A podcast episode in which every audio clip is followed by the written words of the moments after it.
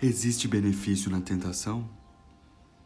A palavra tentação ganhou, em nossos dias, o significado de algo ruim.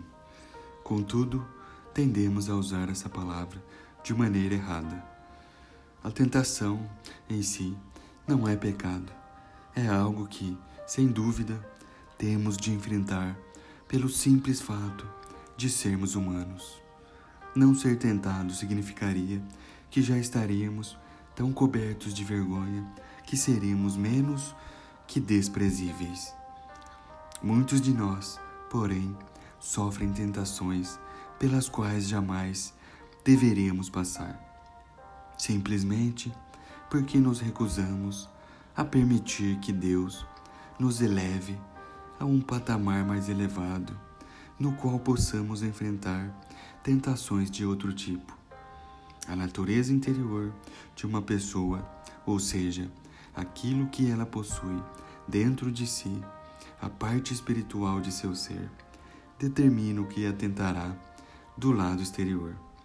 A tentação se ajusta à verdadeira natureza da pessoa ser tentada e revela as possibilidades de sua natureza. Cada pessoa, na verdade, determina ou estabelece o nível da própria tentação, porque a tentação virá de acordo com o nível de sua natureza interior dominante. A tentação vem a mim sugerindo um possível atalho para a realização do meu objetivo maior. Não me guia em direção ao que entendo ser mal, mas em direção ao que considero bom. Ela me confunde por algum tempo e não sei discernir se algo é certo ou errado. Ao ceder, torno a lascívia num Deus e a própria tentação passa a ser a prova de que foi apenas o medo que me impediu de pecar antes. A tentação é algo de que não podemos escapar.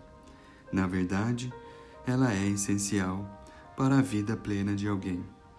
Tome cuidado ao pensar que você é tentado de maneira diferente de todas as demais pessoas. Aquilo pelo qual você passa é a herança natural da raça humana, não algo que ninguém tenha suportado antes. Deus não nos livra das tentações. Ele nos sustenta em meio a elas. Hebreus 2, 18 4, 15 e 16.